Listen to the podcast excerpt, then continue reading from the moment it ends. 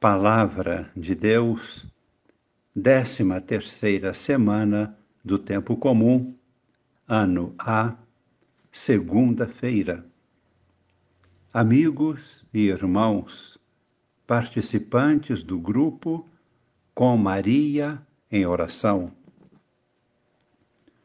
O apóstolo Paulo, ao escrever sua primeira carta aos Coríntios, está escrevendo a uma boa comunidade, porém, em um momento em que esta enfrenta graves problemas.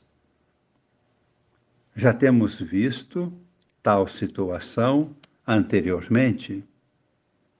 Agora, no capítulo 5, versículos de 1 a 8, ele vai abordar um problema muito sério e vai ajudá-los a tomar uma atitude dura e difícil para o bem de todos. Vamos observar que esta atitude radicalmente severa foi tomada visando, primeiramente, a salvação da própria pessoa em pecado. Em segundo lugar, visando impedir a contaminação espiritual da comunidade. Estamos falando da exclusão de alguém que não queria mudar de atitude. A exclusão de tal pessoa era a única forma de ajudá-la a refletir que sua atitude era contagiosamente perigosa. E como a própria comunidade estava se acomodando e admitindo o erro, era também a única forma de ajudá-la a refletir e compreender que sem esta exclusão estavam colocando em risco muitos outros irmãos. Neste caso, trata-se de uma decisão coerente, buscando ser fiel a Cristo. Pois a fidelidade a Cristo supõe e exige da comunidade o rompimento com incoerências internas.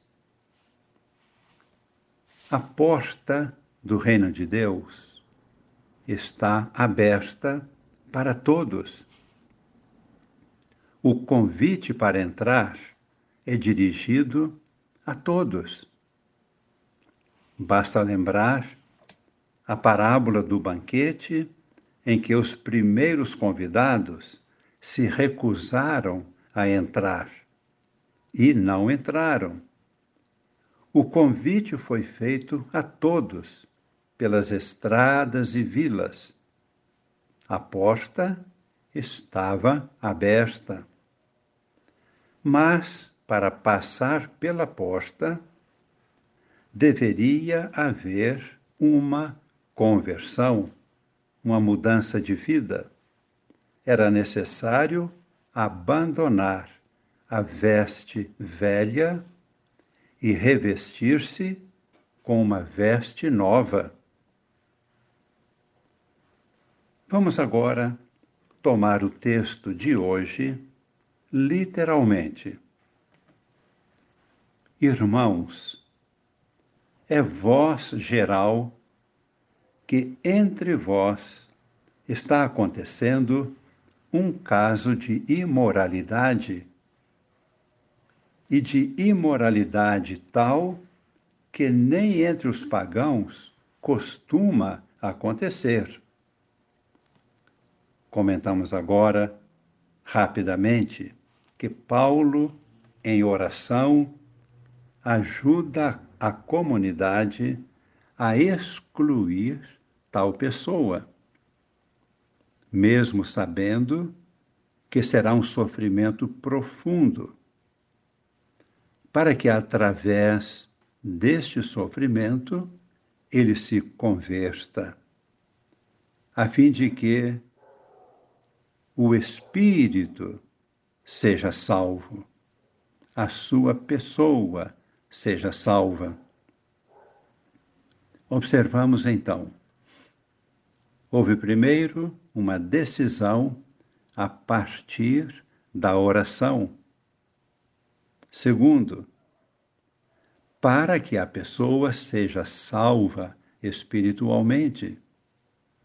Terceiro, para impedir uma contaminação espiritual de toda a comunidade. Ou seja, para o bem da pessoa e o bem da comunidade. Vejamos a argumentação de Paulo. Citamos agora literalmente: Vós não tendes razão ao pensar que a comunidade está indo bem. Versículo 6: Acaso ignorais que um pouco de fermento leveda a massa toda? Lançai fora o fermento velho do pecado, para que sejais uma massa nova da virtude, já que deveis ser sem fermento pois o nosso Cordeiro Pascal, o Cristo, já está imolado.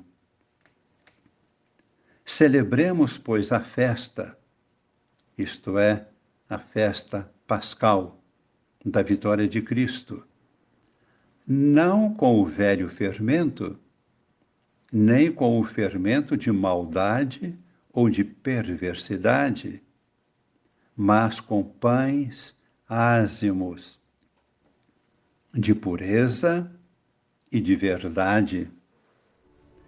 Esta é a verdadeira Páscoa de Cristo. Fazemos uma observação importante agora. Não se trata de excluir qualquer pessoa que peca gravemente Trata-se de excluir alguém que não quer deixar o seu erro ou que esteja levando esta atitude como muito natural e admissível. Passemos ao Evangelho. Jesus se revela como aquele que tem o poder de nos libertar de qualquer pecado e de qualquer situação de morte, para nos incluir de novo na comunidade e na vida nova de ressuscitados. Vemos isto quando Jesus cura um homem que tinha uma das mãos paralisada, a mão mais apta para o trabalho, a mão direita. Agora, curado, ele volta ao trabalho, volta à vida, volta à comunidade, à festa da ressurreição somos todos pecadores, pecadores perdoados. A porta está aberta para todos. Rezemos convertendo-nos para a luz. Que a luz de Cristo venha iluminar o nosso coração, a nossa vida, para a pureza, para a fidelidade a Cristo e o seu reino. Peçamos ao Senhor que nos ensine o verdadeiro significado do pão ázimo, o pão sem fermento, a hóstia pura para o sacrifício. De coração aberto, pedimos esta bênção neste momento. Desça, Senhor, sobre nós e permaneça em nossos corações. A bênção de Deus Todo-Poderoso, Pai e Filho e Espírito Santo. Amém.